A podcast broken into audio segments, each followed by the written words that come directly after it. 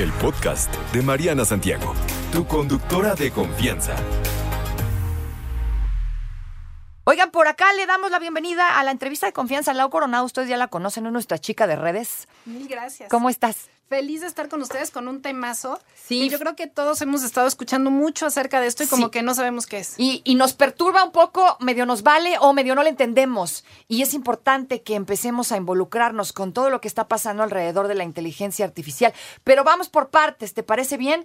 Platícanos exactamente qué es, cómo defines la inteligencia artificial, qué es. Mira, fíjate que es muy interesante porque es un proyecto que viene desde los años 60, 70, en donde lo que decían los científicos, los, eh, eh, pues sí, todas las personas que estaban hablando acerca de este tema de tecnología es cómo funciona el cerebro humano. Y entonces, ¿cómo hacemos nosotros para aprender?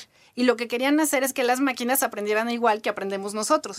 Y entonces es algo que no se pudo detonar hasta este momento porque necesitaban de Internet, de cómo iba evolucionando el tema de redes sociales para detonarlo.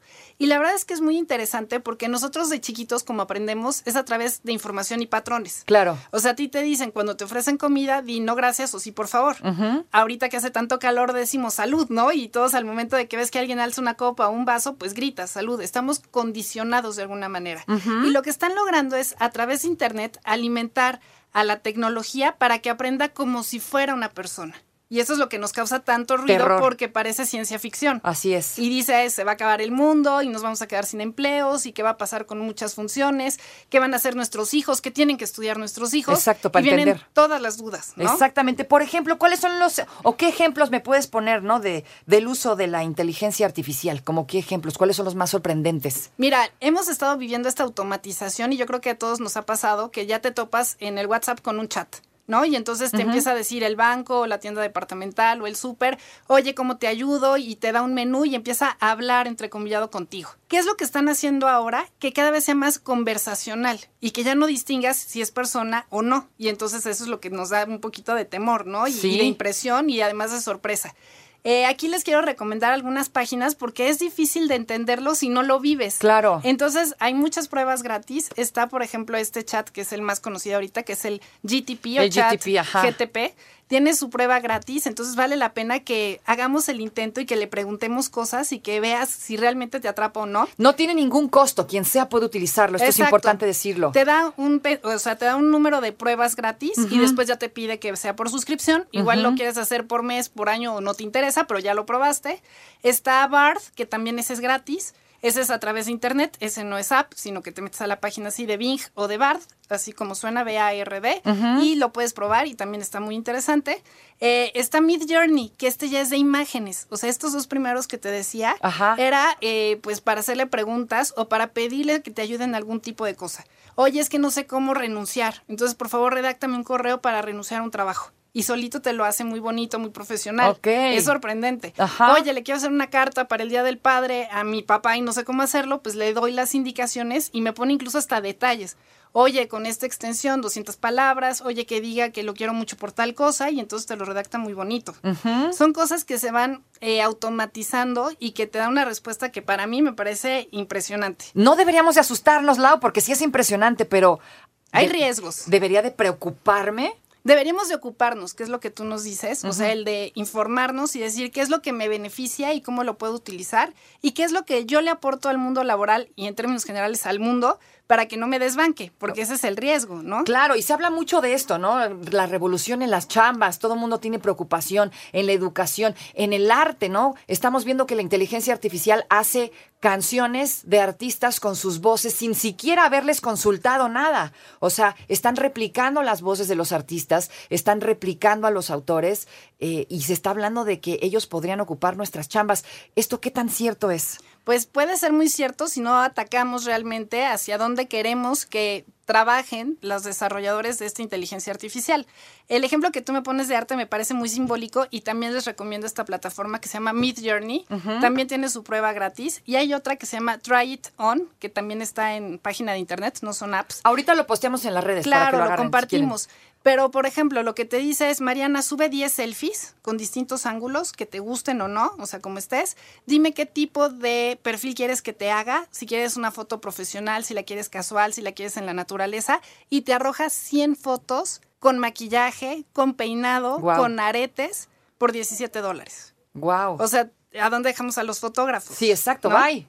¿A dónde dejamos un entrenador de ejercicio? Oye, necesito una rutina para bajar dos kilos en un mes. Este, soy una mujer de 38 años y empieza a darle esto y te lo dice como receta. Y te pone la prueba, no sé si me explico. Sí, sí, sí. Entonces dices, me va a desbanca- desbancar a los abogados, hazme un contrato de arrendamiento. Ajá. A los locutores, oye, hazme el guion para un programa sí, de no, radio. espérense, ¿qué vamos a hacer? Aquí la clave es, ¿qué es lo que nos facilita? ¿Qué es lo que perdemos mucho el tiempo? Tú hablabas hace un rato acerca de la innovación y perdemos muchas horas, mujer y hombre, sentaditos, haciendo cosas que podrían hacer las máquinas y dejar esos espacios para nuestra creatividad, para pensar, para darle un cierto sentido. No sé si viste estas imágenes del Papa con esta chamarra. sí, sí, sí, Puff, claro. Hablamos de eso hace un tiempo, de hecho. Que dieron la vuelta al mundo. Claro. La creatividad residió ahí en la persona que se le ocurrió decir, vamos a hacer esta imagen del Papa. Dime una cosa, ¿a quién o a qué sectores de la población le conviene utilizar la inteligencia artificial? ¿Es buena y es, ma- es buena, es mala? ¿Y para qué sectores? ¿A quién le convendría utilizarla? La verdad es que yo creo que nos podría servir a todos, pero hay que saber qué preguntarle o qué pedirle, ¿no? Y va a venir una disyuntiva y sí va a haber una revolución y un cambio en materia laboral, sobre todo para los más jóvenes. ¿Por qué? Porque pasó con la industrialización. O sea, en el momento en que llegó el tren, en el momento en que llegaron los automóviles, pues hubo un cambio en las fábricas, hubo un cambio en las necesidades que se tenían y efectivamente vamos a ver algunos sectores que ya vimos un poco en la pandemia que se iban a ajustar o que se iban a perder.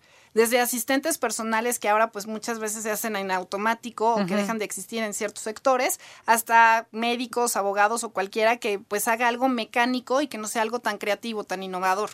Entonces, por ejemplo, en materia educativa, yo creo que pues es un reto para todos los profesores. Oye, ¿cómo les enseñamos a utilizar de manera adecuada el chat GTP o cualquiera de estas actividades para que ellos realmente tengan un pensamiento crítico y razonen y que dejen a la máquina que haga lo automático?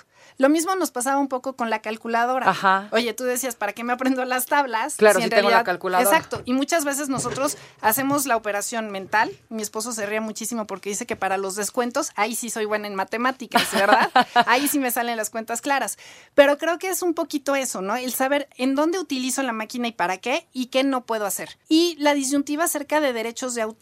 O sea, yo no puedo utilizar al prototipo o a la tecnología para que suplante una persona sin su autorización. Eso es lo que quiero saber. ¿Quién es el autor de lo que dice la inteligencia artificial? Ahí te va. El autor, en principio, debe de ser la propia inteligencia artificial. Y yo tendría que citarla. Oye, es que yo utilicé el chat GTP para preguntar qué es inteligencia artificial y darte una definición.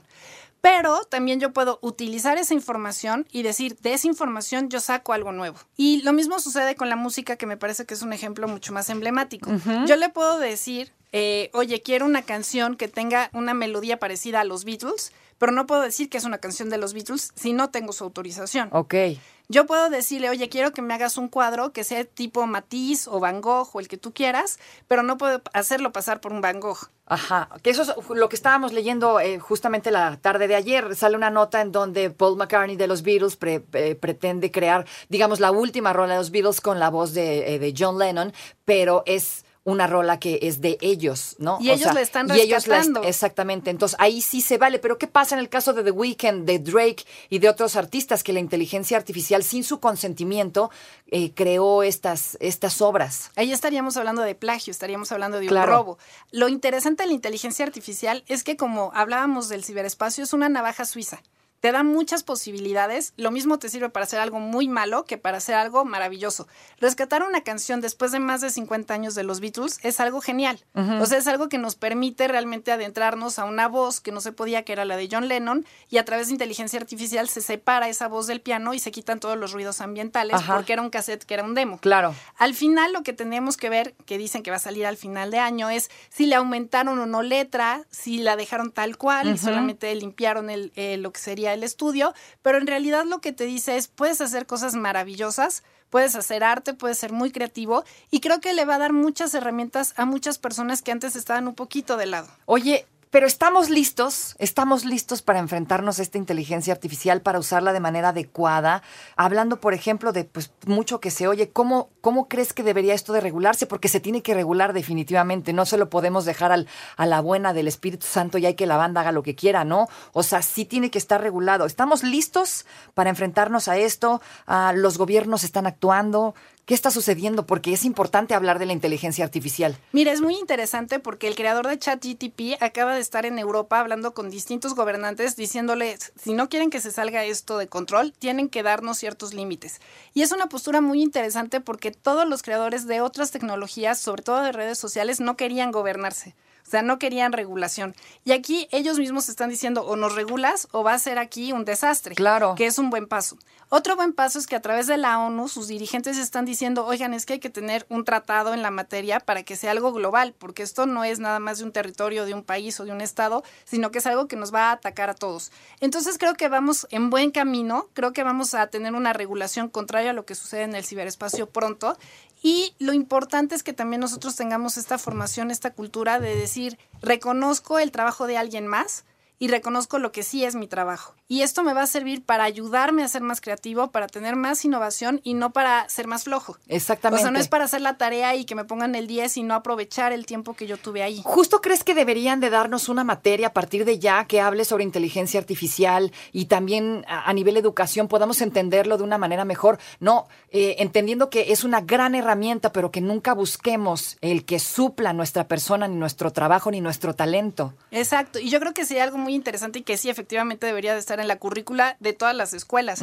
Empezar desde niños, el tema de habilidades tecnológicas. Tenemos el tema del metaverso que no sabemos si va a funcionar o no. Tenemos el tema de criptoactivos, no sabemos si va a funcionar o no. Pero el mundo está cambiando, viene una revolución, sobre todo para los más chicos, y sí necesitan tener, pues no solamente una cuestión ética y formativa en otros aspectos, sino también en su día a día, y que sepan realmente tener todas las ventajas que nos da el ciberespacio, y en este caso, pues lo que sería inteligencia artificial. Qué interesante, pero no nos debemos entonces de preocupar siempre y cuando esté regulado, si no, entonces sí, ya valió, puede ser el acabose. Puede ser el acabose en el sentido de que ya no sepas qué es real y qué no. Exacto. O sea, no es muy fácil perderte. Exacto, no sabemos, por ejemplo, desde algo muy trivial, de esta es la imagen de Mariana y yo la subí y entonces yo creo una nueva Mariana y no saber quién es Mariana. Exacto. Hace poquito salió el, caso de una chica, Claudia, ¿no? Que la replicaron y la subieron a OnlyFans y entonces la metieron en un rollo porque no era ella, pero la hicieron pasar como si fuera ella y a nombre de ella estaban ganando dinero. Y también están haciendo con inteligencia artificial, por ejemplo, estas imágenes en donde dicen en el Pentágono hubo una explosión. Exacto, Oye, pues también puede haber un problema grave de paz pública, de seguridad por llegar con una noticia que es alarmista